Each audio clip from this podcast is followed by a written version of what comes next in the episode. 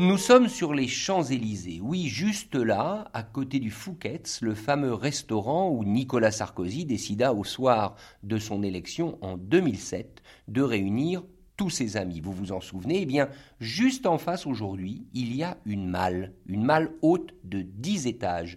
Le géant du luxe Louis Vuitton a en effet habillé tout un immeuble. Vous pensez bien qu'au café Helvétix, on se devait d'en parler avec Catherine Schwab, notre parisienne férue de mode et de luxe. Je m'appelle Richard Verly, bienvenue dans ce nouvel épisode du podcast de Blick qui décrypte le pays d'Astérix en version helvétique. Bon, Catherine, j'arrête de te présenter, on te connaît maintenant, parisienne depuis des décennies, passionnée par la mode et par l'industrie du luxe. Dis, tu ne crois pas qu'avec cette malle géante sur les Champs-Élysées, cet immeuble habillé, Louis Vuitton en fait peut-être un peu trop? Je trouve effectivement que c'est un peu imposant et ça n'est pas de très bon goût puisqu'on parle de luxe. Ensuite, je me demande euh, s'il ne vaut pas mieux quand même avoir une malle ou en tout cas une affiche un peu publicitaire plutôt que des échafaudages. Mais il faut dire qu'il y a dix ans, je ne sais pas si vous le savez, mais en 2013, il avait voulu faire la même chose sur la place rouge avec le magasin Vuitton qui était en travaux et Poutine lui avait demandé, appuyé par ses ministres de la Culture, de démonter tout ça, car la place rouge, c'est sacré, votre Malvuiton, ça empêche de voir la perspective, et out, Bernard Arnault est à Malvuiton. Donc, Annie Hidalgo n'a pas fait ça, elle a préféré avoir l'icône prestigieuse du luxe des Champs-Élysées euh, enrobée comme ça. Il faut savoir aussi qu'il y a quelques mois, un autre emballage euh, avait été échafaudé sur ce même immeuble, qui était une statue géante de Yayoi Kusama qui se penchait sur l'immeuble tout au sommet comme ça. Je trouvais pas ça mieux, peut-être un peu plus insolite que juste la Malle Vuitton. Mais euh, là, effectivement, le groupe LVMH s'impose sans se poser de questions.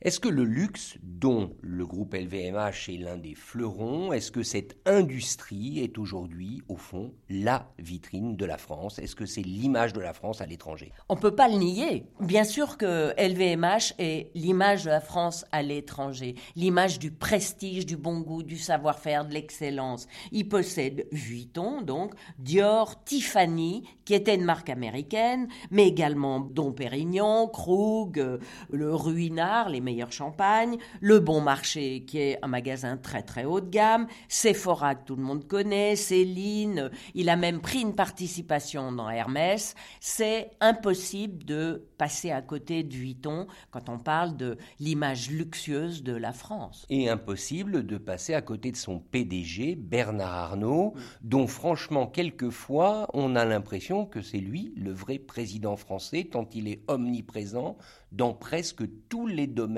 d'activité en France. Est-ce qu'en réalité, ces géants du luxe, on pourrait citer François Pinault, qui est aussi un acteur majeur avec son groupe Kering, est-ce qu'ils n'ont pas pris quand même trop d'importance alors que la France, rappelons-le, fut un pays industriel et qu'aujourd'hui on se lamente sur la désindustrialisation?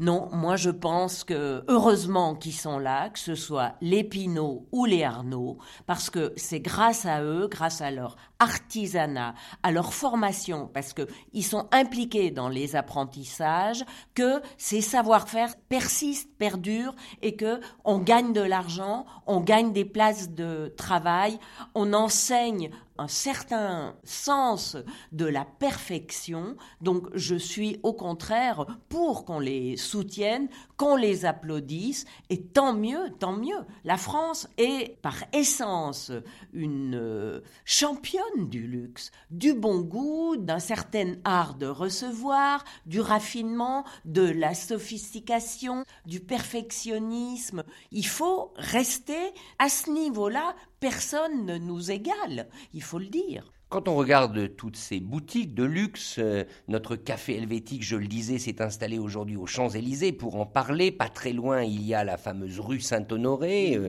il y a la place Vendôme avec ses bijoutiers. La clientèle, elle est maintenant très très souvent étrangère. On pense à la clientèle du Moyen-Orient. Est-ce qu'il n'y a pas là un paradoxe d'un pays, la France, que tu connais bien, qui s'est choisi une religion qui est celle de l'égalité et qui, simultanément est le pays du luxe, c'est-à-dire de produits achetés par une toute, toute petite minorité mondiale. Bon, le luxe, ça s'adresse toujours à une élite. Donc, euh, il ne faut pas s'étonner que ce soit une minorité mondiale qui achète du luxe, évidemment. Et dans cette minorité mondiale, il y a beaucoup de Suisses. Hein. Alors, les Suisses sont aussi discrets que les Français. Il faut savoir qu'on a une classe très très riche en France aussi et qui est une clientèle qui compte beaucoup pour beaucoup de griffes. Simplement, ils le disent pas. Ils gardent une certaine discrétion par terreur des impôts, on connaît le refrain, tandis que les Mexicains, les Indiens, les Asiatiques et les Américains, eux, ils sont contents, fiers de montrer que ils vont place Vendôme, ils vont chez Piaget, chez Cartier, euh, ils claquent de l'argent dans les grands restaurants euh, deux, trois étoiles, ils aiment ça et ils vont dévaliser Chanel. Mais euh, les Français eux-mêmes ont accès à ce luxe, ne serait-ce que parce qu'il y a des objets moins chers tout de même. Chez Tiffany, vous pouvez acheter votre euh, bague de fiançailles euh, pour moins de 4000 euros. Ça va, c'est quand même à notre portée tout de même. Alors il y a l'image de la France qui est projetée, je, venais un peu sur ce terrain en parlant de la religion, de l'égalité, et une question que je me suis souvent posée, et moi contrairement à toi Catherine, je ne suis pas spécialiste du luxe du tout, pourquoi le luxe est associé à la France alors qu'à bien des égards on l'associerait plutôt à l'Italie? Et on verrait plutôt Milan capitale du luxe que Paris. Qu'est-ce qui fait la différence et qu'est-ce qui fait que cette industrie, c'est à Paris que ça se passe, semble-t-il? Tout simplement à cause du rayonnement culturel de Paris. Quand tu penses à Milan, tu penses à quoi? Tu penses à la Piazza del Duomo et peut-être euh, la Via Monte Napoleone où il y a quelques marques de luxe qui désormais appartiennent beaucoup à Kering parce que Kering a acheté Brioni, euh, Pomelato, Bottega Veneta et Bernard Arnault aussi. Or, quand tu penses à Paris, tu as dix rues qui te viennent à l'esprit, même si tu es suisse. Hein. Les Champs-Élysées, l'avenue Montaigne, euh, le Marais, Saint-Germain, Germain, il y a mille lieux pour acheter des marques griffées. Donc il y a vraiment un retentissement et un rayonnement, un savoir-vivre qui est éminemment parisien et français parce que à Lyon et à Bordeaux, il y a aussi des marques de luxe et je pense que le savoir-faire de Bernard Arnault ou de Kering y est pour beaucoup aussi parce que c'est du marketing que peut-être les Italiens plus discrets, plus localisés n'ont pas su apporter. Est-ce que le luxe, ce n'est pas fondamentalement une affaire de femmes? C'est la question que nous les hommes, on se pose toujours, on sait pourquoi. En général, souvent, c'est nous qui sommes euh, appelés, sinon à, à, payer, du moins à contribuer financièrement, et c'est très bien comme ça, pour acheter les parures, les bagues et autres bijoux. Mais vraiment, c'est une question presque économique que je pose. Est-ce que Paris, la France, n'est pas la vitrine pour les femmes du monde?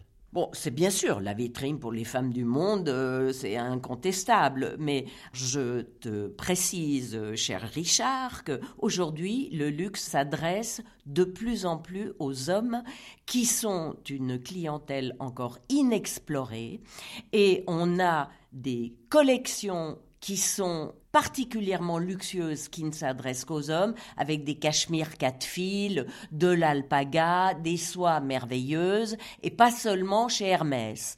Les défilés, par exemple, associent les garçons et les filles aujourd'hui sur les podiums.